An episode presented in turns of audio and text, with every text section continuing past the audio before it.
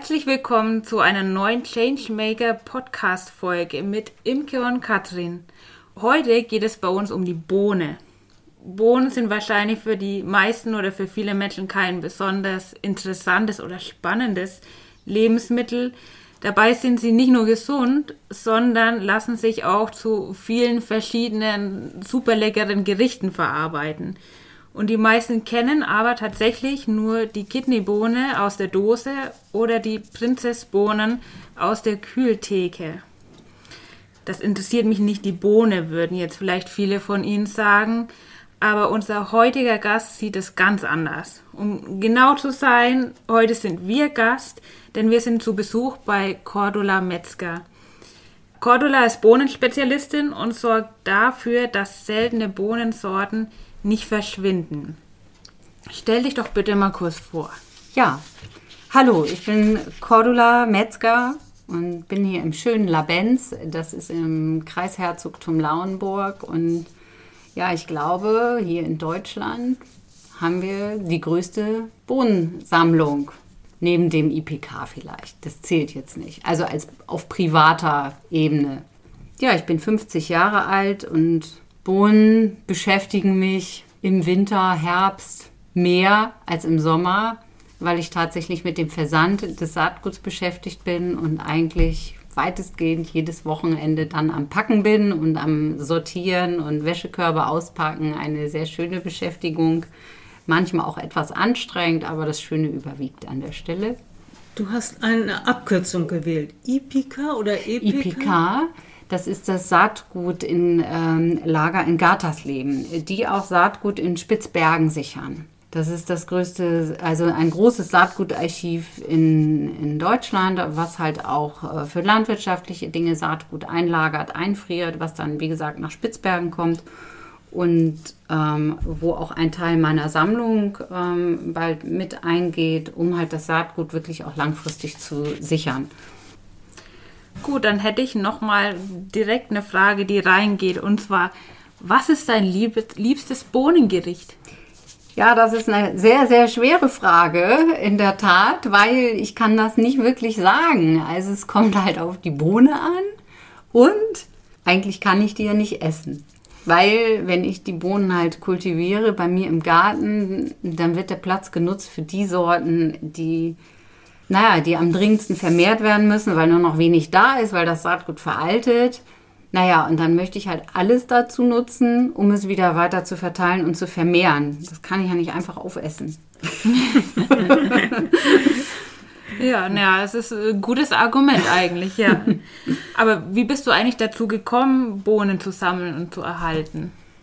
Ich habe, glaube ich, mal einen Artikel gelesen. Nee, Nee, es gab zwei, also es gab zwei Auslöser von Bohnensorten tatsächlich. Und ähm, das war zum einen, habe ich einmal bei einem Menschen ähm, Pflanzen bestellt.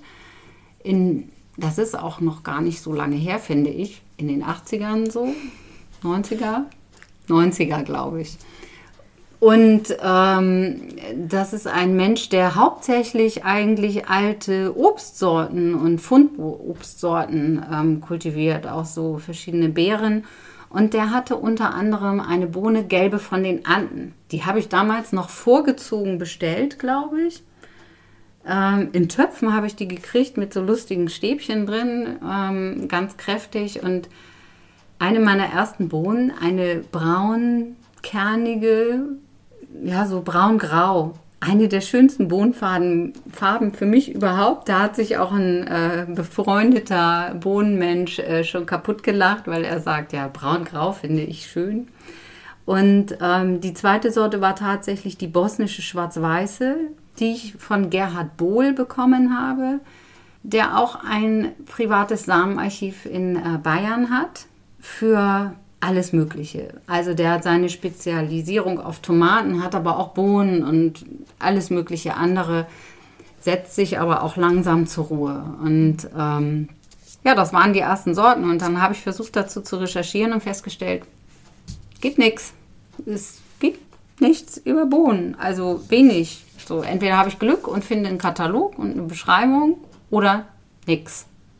Oder es ist im Ausland. Da gab es auch ein paar Bohnenbeschreibungen. Das hat mich aber mit meinen Sprachkenntnissen äh, erzeugt das ein paar Barrieren. Und dann habe ich gedacht, nee, was nicht ist, kann ja noch werden. Und habe gedacht, okay, wir müssen das irgendwie katalogisieren. So 2012 ist dann der, der Bohnenatlas entstanden. Es gibt einen Tomatenatlas. Der Inhaber hatte mich angesprochen und dann haben wir das äh, zusammen aufgebaut und ähm, den Bohnenatlas angefangen und haben erstmal Mutter eingepflegt, alles Mögliche und versucht zu dokumentieren, wo kommt sie her, wie sieht sie aus. Dann haben wir gemerkt, das ist auch nicht, das reicht ja gar nicht, wenn ich die dokumentiere. Ich muss den Leuten ja auch sagen, wo bekomme ich die Bohne. Und daraus ist 2014 die Bohnenschatzkiste entstanden. Ja, und die ist äh, schnell gewachsen. Das war, da musste man keine Werbung für machen äh, innerhalb von kürzester Zeit. Also angefangen haben wir mit 140 Sorten in der Bohnenschatzkiste und jetzt sind es 1000 Sorten. Das bedeutet, ich verwalte die hier zentral und schicke die ja, an alle möglichen Leute. Ich baue die nicht selber an, die Menschen bauen die für mich an, die Gärtner, schicken mir Saatgut zurück. Davon lebt die Schatzkiste und dann wird es wieder verteilt. Auf Saatgutbörsen, auch mal an Projekte, was sich halt ergibt. Du hast ja auch schon den Bohnenatlas angesprochen. Also es ist praktisch ähm, so wie ein Lexikon für Bohnen. Genau, genau. Und wie viele Sorten kann man darin finden? Also ich habe tatsächlich die Zahlen nicht genau im Kopf. Ich weiß gar nicht, ob wir jetzt bei dreieinhalbtausend sind. Ähm, das sind so die Sorten, die wir jetzt katalogisiert haben. Und wir legen ja auch neue Sorten dort an. Also wenn wir zum Beispiel, ich habe jetzt hier gerade frisch die Tilly von der Aubachquelle gefunden. Ähm, das ist eine Sorte, die wir von einer Familie aus der Ahrtal-Region bekommen haben. Und die haben diese Sorte halt schon seit, ja, eigentlich seit immer, solange die sich zurückerinnern können. Das ist keine sehr genaue Angabe, aber ich setze mich dann mit der Familie halt auseinander und dann versuchen wir alles, was in den Köpfen drin ist, herauszuziehen und äh, das wird dann dokumentiert im Bohnenatlas, sodass dann auch wirklich nachhaltig festgehalten wird, was ist das? Wo kommt diese Sorte her und, und welche Geschichte steckt hinter dieser Bohne? Das ist irgendwann eine Züchtung gewesen, aber man kann eigentlich eine Bohne nicht bestimmen. Also das mhm. ist meines Wissens nicht bekannt, dass das geht. Man kann eingrenzen, woher sie, wenn man weiß, woher sie stammt, aber eine Sorte wieder rück zu bestimmen, ist kaum möglich, zumal sie sich auch halt verändert hat durch die jahrzehntelange Auslese zum Beispiel der Familie. Und deswegen geben wir dann einen schönen Namen, der Familie meistens und haben dann eine neue Sorte, ein bisschen in Anführungsstrichen, in Gedankenstrichen, weil es ja keine echte eingetragene Sorte ist. Man sagt dann Familiensorte oder ähm, ja, das ist eigentlich Familiensorte ist schon der Begriff so. Das heißt also, dass viele Bohnen gar keinen richtigen offiziellen botanischen Namen haben. Äh, ja, doch. Also man muss ein bisschen unterscheiden. Also es gibt ja, also die botanische Gattung der Bohnen ist ja Phaseolus. Das sind, ist, äh, das, ist die, das sind die Bohnen. Ich hoffe, ich verwechsel jetzt nicht wieder Art und Gattung. Jeder Biologe, der zuhört, kriegt sonst einen Schreck. Die Phaseolus vulgaris ist, sage ich mal, der Oberbegriff für die Gartenbohne. Nanus ist dann die Erweiterung für die Buschbohne, weil bedeutet halt kleinwüchsig. So, das heißt, wir haben also die Buschbohnen und die Stangenbohnen, dazwischen auch manchmal die sogenannten halbhohen Bohnen, die Reiserbohnen, die unter sehr vielen Begrifflichkeiten kursieren. Und die Phaseolus coccinus, das ist die Feuerbohne oder in, in anderen Regionen auch Käferbohnen. Also die haben halt auch viele regionale unterschiedliche Bezeichnungen. So, und dann fängt man an mit den einzelnen Namen. Das ist wie naja, man kennt ja auch Rosen, sag ich mal, ne? Und da hat man ja auch Rose und dann gibt es die ganzen verschiedenen Namen. Es gibt verschiedene Kategorien von Rosen und dann gibt es ganz viele Namen. Und so ähnlich ist es dann mit den Bohnen auch. Und der Bohnenatlas hat sich eigentlich, also wir haben versucht, die häufigsten Sorten halt zu clustern. Und das sind eben die klassischen Gartenbohnen und äh, auch die, die Feuerbohnen. Genau, das ist so der Abriss dazu. Und du sagtest ja schon, dokumentieren, verteilen zum Vermehren, sammeln, ähm, organisieren. Das ist ja, es klingt ja schon nach einer Menge Arbeit. Ähm, machst du die alle allein, also die ganze Arbeit? Also, äh, nee, nicht mehr. Ich habe Unterstützung tatsächlich. Wir hatten äh, vor Corona hatte ich so einen kleinen Aufruf äh, gestartet, weil ich gedacht habe, so, boah, ich schaffe es auch gar nicht mehr, das einzusortieren. Im Herbst sind die teilweise wäschekörbeweise hier angekommen. Und äh, das ist, ähm, das bringt sehr viel Spaß, aber irgendwann denkt man so, oh Gott, ich kann keine Bohnen mehr sehen. Und habe schon gedacht, wie bekomme ich das hin? Und habe meine Arbeitsabläufe ein bisschen neu organisiert und da habe dann auch ähm, immer mal wieder die Helfer hier gehabt. Und wenn wir hier zu dritt sitzen zum Beispiel und äh, einen Tag packen, also dann schaffe ich auch richtig, schafft man auch richtig was weg. Und das erleichtert sehr die Arbeit und ähm, so, dass einsortiert wird. Und über den Verein, in dem ich natürlich die Bohnenbeauftragte bin, der Verein für Nutzpflanzenvielfalt, da gibt es auch ein äh, Saatgutlager in Witzenhausen, was geschaffen wurde, ist für die Sorten ähm, des Vereins. Das heißt, die werden von dort aus versendet. Das heißt, ich brauche dann nur einmal das große Paket oder zweimal jährlich packen, verwalte dann die Bestellung, sende die darüber, aber ich muss diese Bestellung nicht auch zusätzlich noch packen. Ja, also ist es sehr viel Arbeit und äh, so manches Mal bin ich dann am Überlegen, so, oh, will ich das noch oder nicht? und denke, ja. und was lässt dich dann denken, ja, ich mache doch weiter? Wenn Sind ich das auspacke, schöne Geschichten? Wenn ich auspacke. Äh, wenn ich auspacke und wenn ich schöne Geschichten habe, ja auch. Aber wenn man eine Bohne auspackt, ist das ein bisschen wie Weihnachten. Also es ist so, wenn die geerntet werden, wenn man das Saatgut zurückerhält und es gibt halt wirklich Vermehrer, ja, da geht einem halt das Herz auf. Ne? Man packt das auf, man hat, man hat viele Ausfälle, aber man hat halt auch wirklich so viele Menschen, die, naja, die sagen, ja, ich baue das ja nur an, ich esse ja gar keine Bohnen, ich mache das nur zur Vermehrung. So, und dann kriegt man ein Paket mit Saatgut und packt das aus und dann sind da die seltensten Sorten drin, die man schon verloren geglaubt hatte, wo man denkt, ja, ich habe sie wieder, das ist toll. Oder ich habe einen, da haben wir auch wenig Saatgut und ich kriege plötzlich ein Kilo von dieser Sorte zurück. Wo ich denke, wie hat der das aus fünf Booten geschafft? Aber ja, und das ist so, wo man denkt, boah, unglaublich. Und wenn man dann so viel, das, das ist halt einfach schön. Und man kann halt die viele Menschen auch dann unterstützen und Aktion.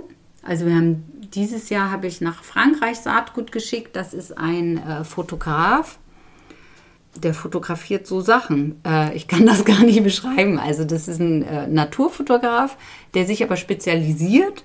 Der hat zum Beispiel ein Buch herausgebracht über Baumrinde und hat nur Baumrinde fotografiert. Und sein nächstes Projekt ist Saatgut. Und dann hat er mich halt gefragt und dann kriegt er halt ein Päckchen mit ganz vielen verschiedenen Saatgut und freut sich riesig und ja, auch andere Institutionen oder auch Kindergärten, Schulen manchmal. Und ähm, wir haben auch einen Kirchenkreis in Schleswig, glaube ich, äh, gehabt, äh, wo eine Frauenarbeitsgruppe auch ein Projekt hat mit Gemeinschaftsgärten.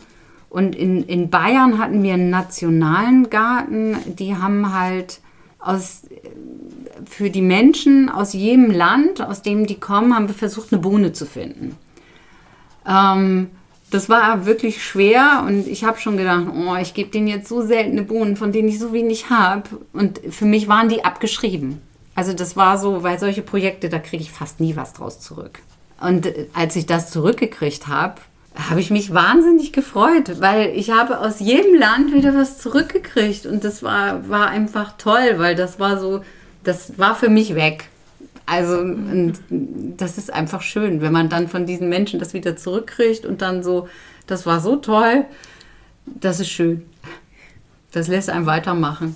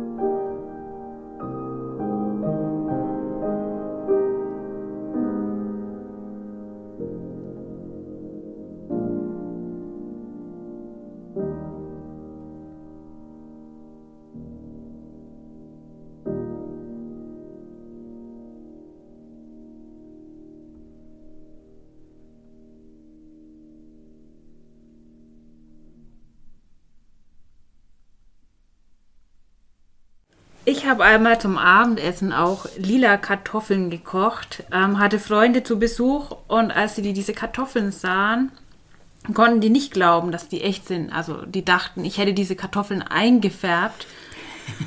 Und ähm, ja, weil die wussten einfach nicht, dass es auch andere Kartoffeln gibt als die eine Kartoffel, die man jetzt im Supermarkt kauft. Mehlig kochen, festkochen, das Ja. ist so der maximale Unterschied.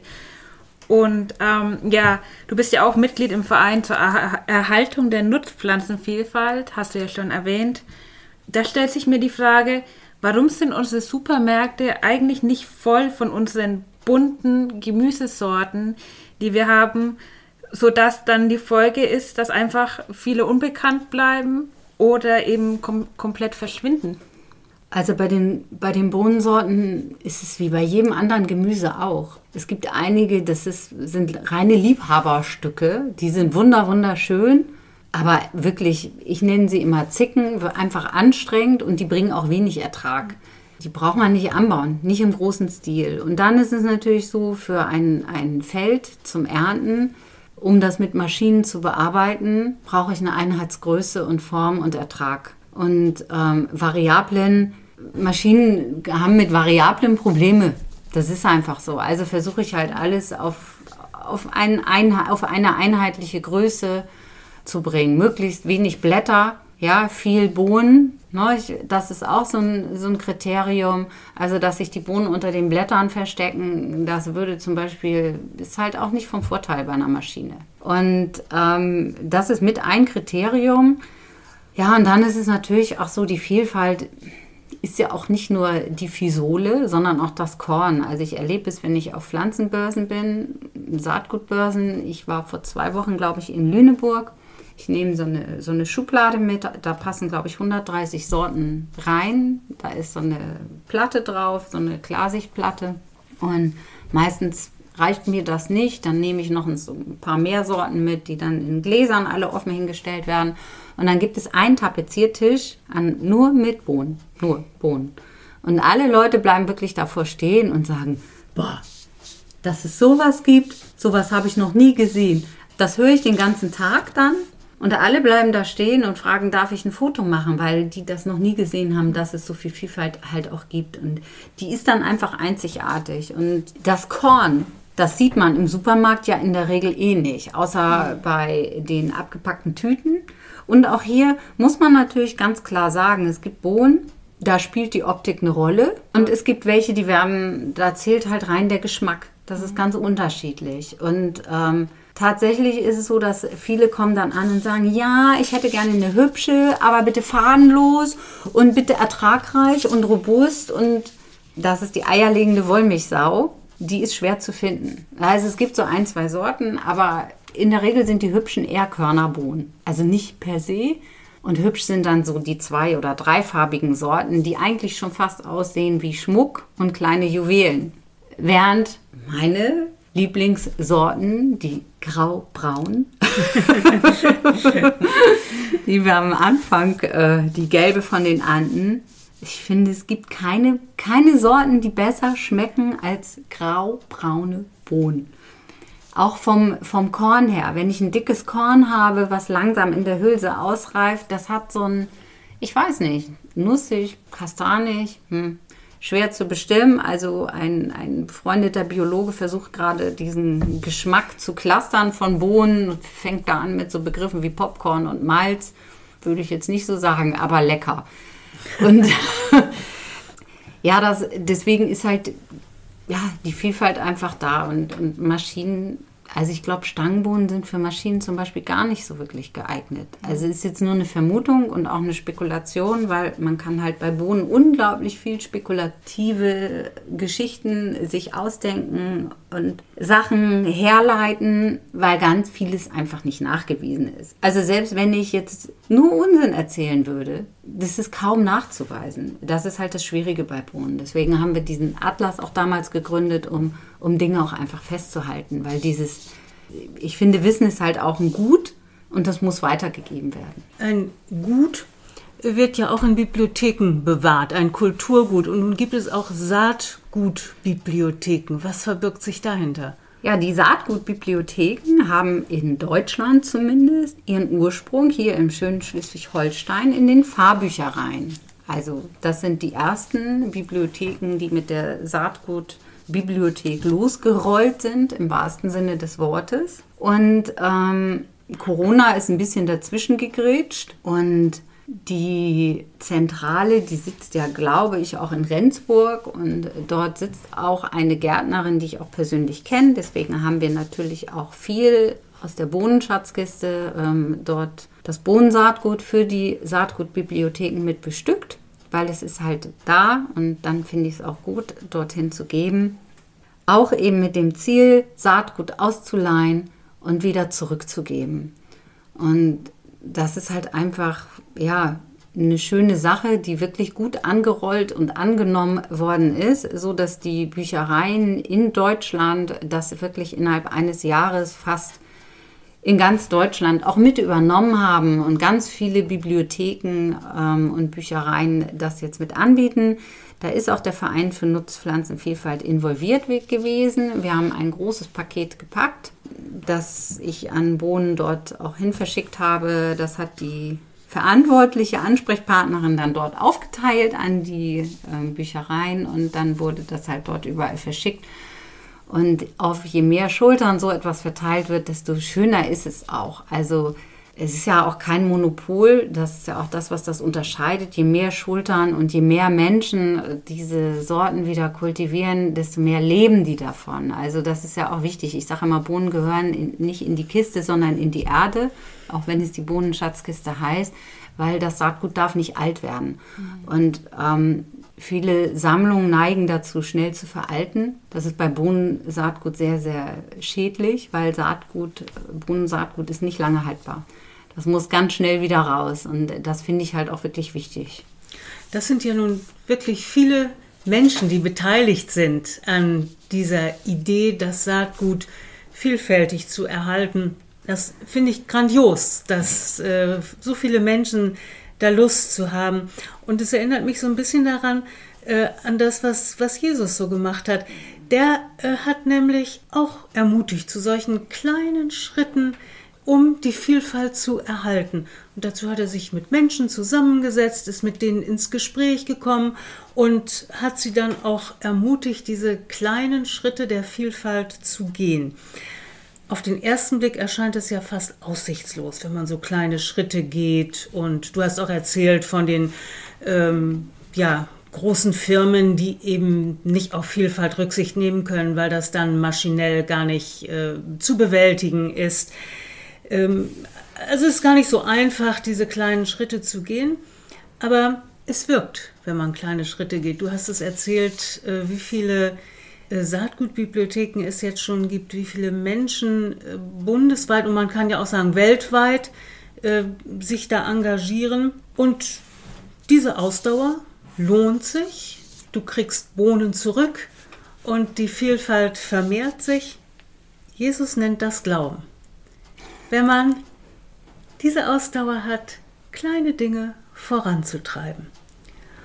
Und dann sagt er einmal, wenn euer Glaube nur so groß ist wie ein Senfkorn, dann könnt ihr Berge versetzen. Bohnen sind ja nun bedeutend größer als ein kleines Senfkorn. Und von daher ist das doch eine schöne Ermutigung, finde ich, so diese, äh, den Saatenschutz zu betreiben und weiterzumachen und ja, diese Bohnen zu vermehren. Die Bohnen, die du sammelst, und die viele Menschen sammeln, hast du schon erzählt, die sehen sehr unterschiedlich aus. Ich habe jetzt am Wochenende auf der äh, Verhandelsbörse Bohnen aus deinem Bestand gesehen und da waren nicht nur die braunen Grauen dabei, sondern auch eine etwas größere rosafarbene mit weißen Punkten, die sah auch sehr schick aus. Äh, in vielen Farbschattierungen lagen da Bohnen und ähm, ja, du hast schon erzählt, diese Bohnen unterscheiden sich auch im Geschmack. Und sammelt ihr denn auch Rezepte? Bisher noch nicht. Das kommt zu kurz. Also bis, bisher war das halt wirklich auf die Vermehrung ausgerichtet und das war auch wirklich das Ziel. Ähm, inzwischen gehe ich auch dazu über und frage, auch wenn wir alte Sorten finden, nach Rezepten schon, also auch aus der Familie, die oft mitgegeben werden.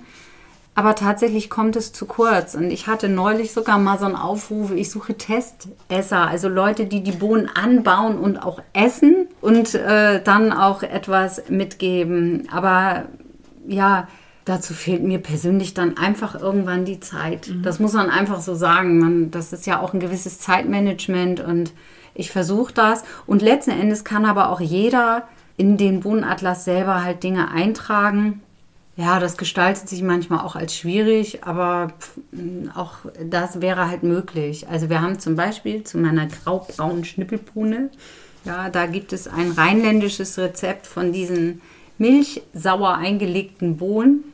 Ist nicht mein Fall, ja, aber es ist ein gutes Rezept und eine sehr geeignete Bohne dafür. Ähm, und von daher finde ich das halt auch äh, spannend, das, das mitzugeben. Ja, und für die, die türkische Erbse, das ist ja diese Hamburger Sorte, Birnenbohnen, Speck, da braucht man wahrscheinlich nur für die Bayern Rezept. Und wahrscheinlich ist es ähnlich wie Lapskaus. Und es gibt eine Million Variablen, wie man das zubereiten kann. Ob da nun nur Corned Beef reingehört oder nicht, oder anderes gepökeltes Fleisch, ist ja auch sehr umstritten, diese Frage.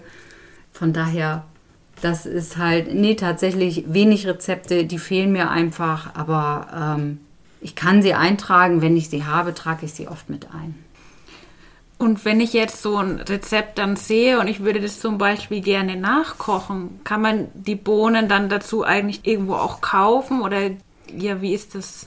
Also es gibt ein paar Anbieter, die, die diese Sorten haben die sind relativ rar gesät und meistens auch nicht, sag ich mal, in einer Tüte zum Essen. Das wüsste ich nicht. Ich hatte mal überlegt, ob sowas nicht toll wäre, wenn man so eine Plattform gründen würde, wo ich sage, okay, ich habe jetzt hier ein Kilo Monstransbohnen abzugeben oder so, wie so eine offene Plattform. Aber ich glaube, da es hier dann um Essen geht, gibt sehr viele Gesetzmäßigkeiten, die zu beachten sind und ja, das kann irgendjemand anders mal machen, aber nicht ich. Ähm und von da wird es die wenig in so abgepackten Tüten geben. Also wenn, dann ist es in der Regel Saatgut und dann muss man sich das selber ziehen. Und ähm, kann sich das schwer zum Essen kaufen. Und da gibt es aber, ja, wie gesagt, entweder schon die Saatgutbibliotheken, dann gibt es auch vom Verein für Nutzpflanzenvielfalt ähm, die das Saatgutheft und auch die Plattform, die Online-Saatgut-Anbieter. Ähm, und ja, im Prinzip, wenn man nach Bohnenschatzkiste sucht, dann landet man so oder so bei mir.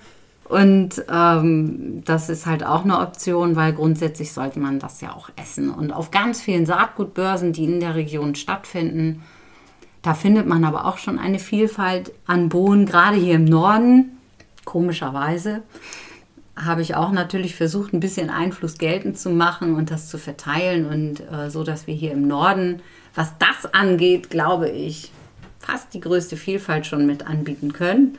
Und das passt dann natürlich auch. Wo wir beim Sammeln sind, sammelt ihr denn auch die Geschichten, die erzählt werden zu den Bohnen? Ja, also gerade wenn wir diese alten Sorten bekommen, auf jeden Fall. Wir haben die Ketebohnen aus Stormann, Eichede bekommen und ähm, versucht, die Geschichte zu recherchieren zu dieser Sorte. Die hat halt mir eine Dame jetzt gerade erst an Weihnachten mitgegeben.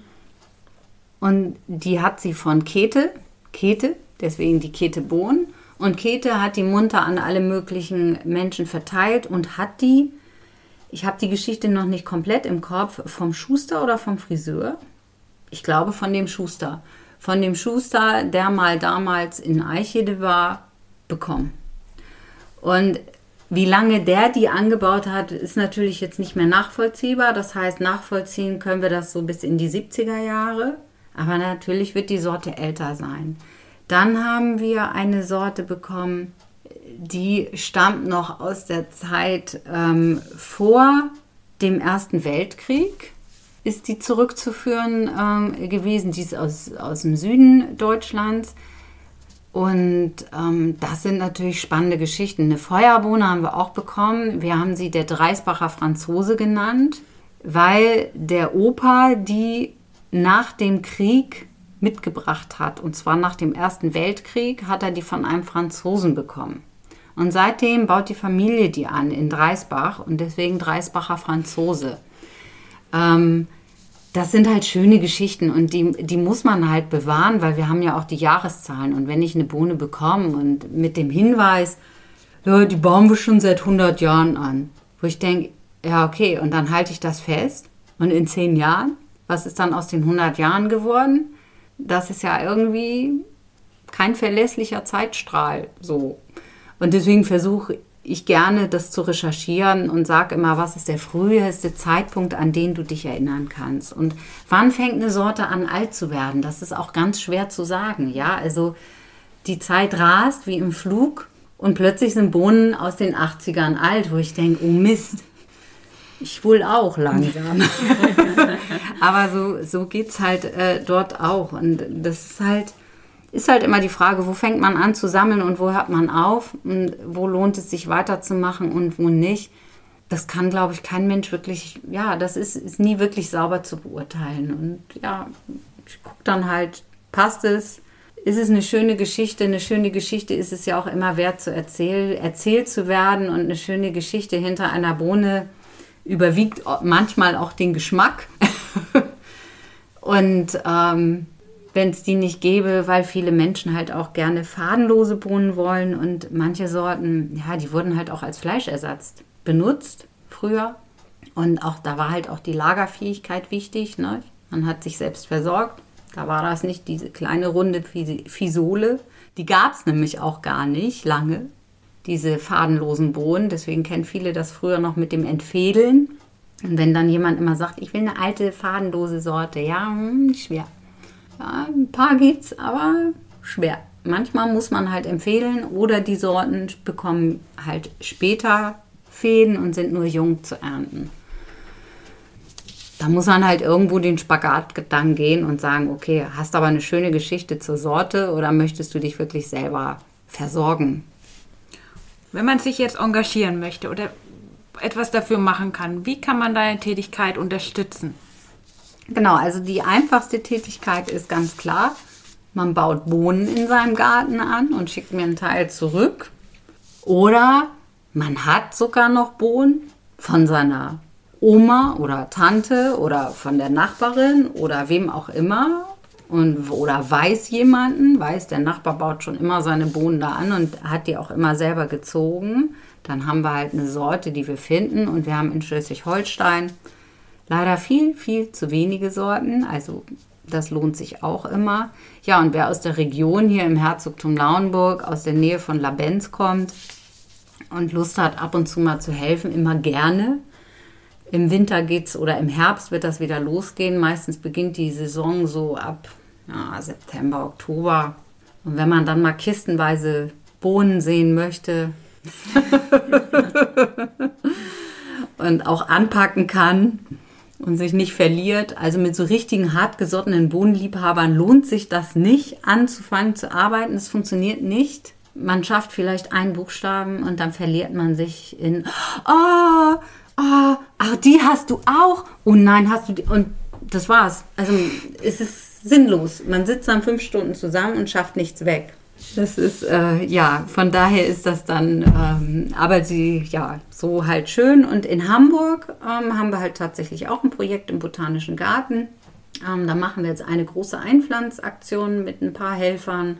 Und äh, dann gucken wir halt unterjährig im Botanischen Garten auch nochmal nach den Sorten. Da ist dann ab und zu mal Unkrautrupfen. Also wer da aus der Region kommt, auch gerne Bescheid sagen und Lust hat, da mal nach dem Rechten zu sehen. Sind keine schweren Arbeiten und auch nicht viel. Sind wir auch immer sehr dankbar für und freue ich mich über jegliche Unterstützung. Ja, da gibt es ja dann einige Möglichkeiten, wie man sich auch einbringen kann.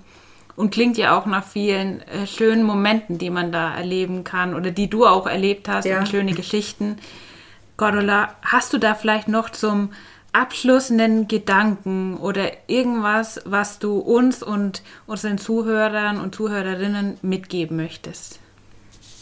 Ja, das ist immer sehr schwer. Was heißt einen schönen Gedanken? Ja, eigentlich ist die Vielfalt, das ist ja egal. Also ob es die Bohne ist oder etwas anderes, die Vielfalt ist da und es ist, lohnt sich immer, sie wertzuschätzen und, und zu betrachten und auch die kleinen Dinge im Leben zu sehen und, und sich daran zu erfreuen, wie zum Beispiel an einer Bohne. Super, vielen lieben Dank für die Zeit und unser Gespräch heute. Schön, dass wir hier Gast sein konnten und damit möchte ich den Podcast abschließen und wünsche allen noch einen schönen Tag. Ja. Tschüss. Danke. Tschüss.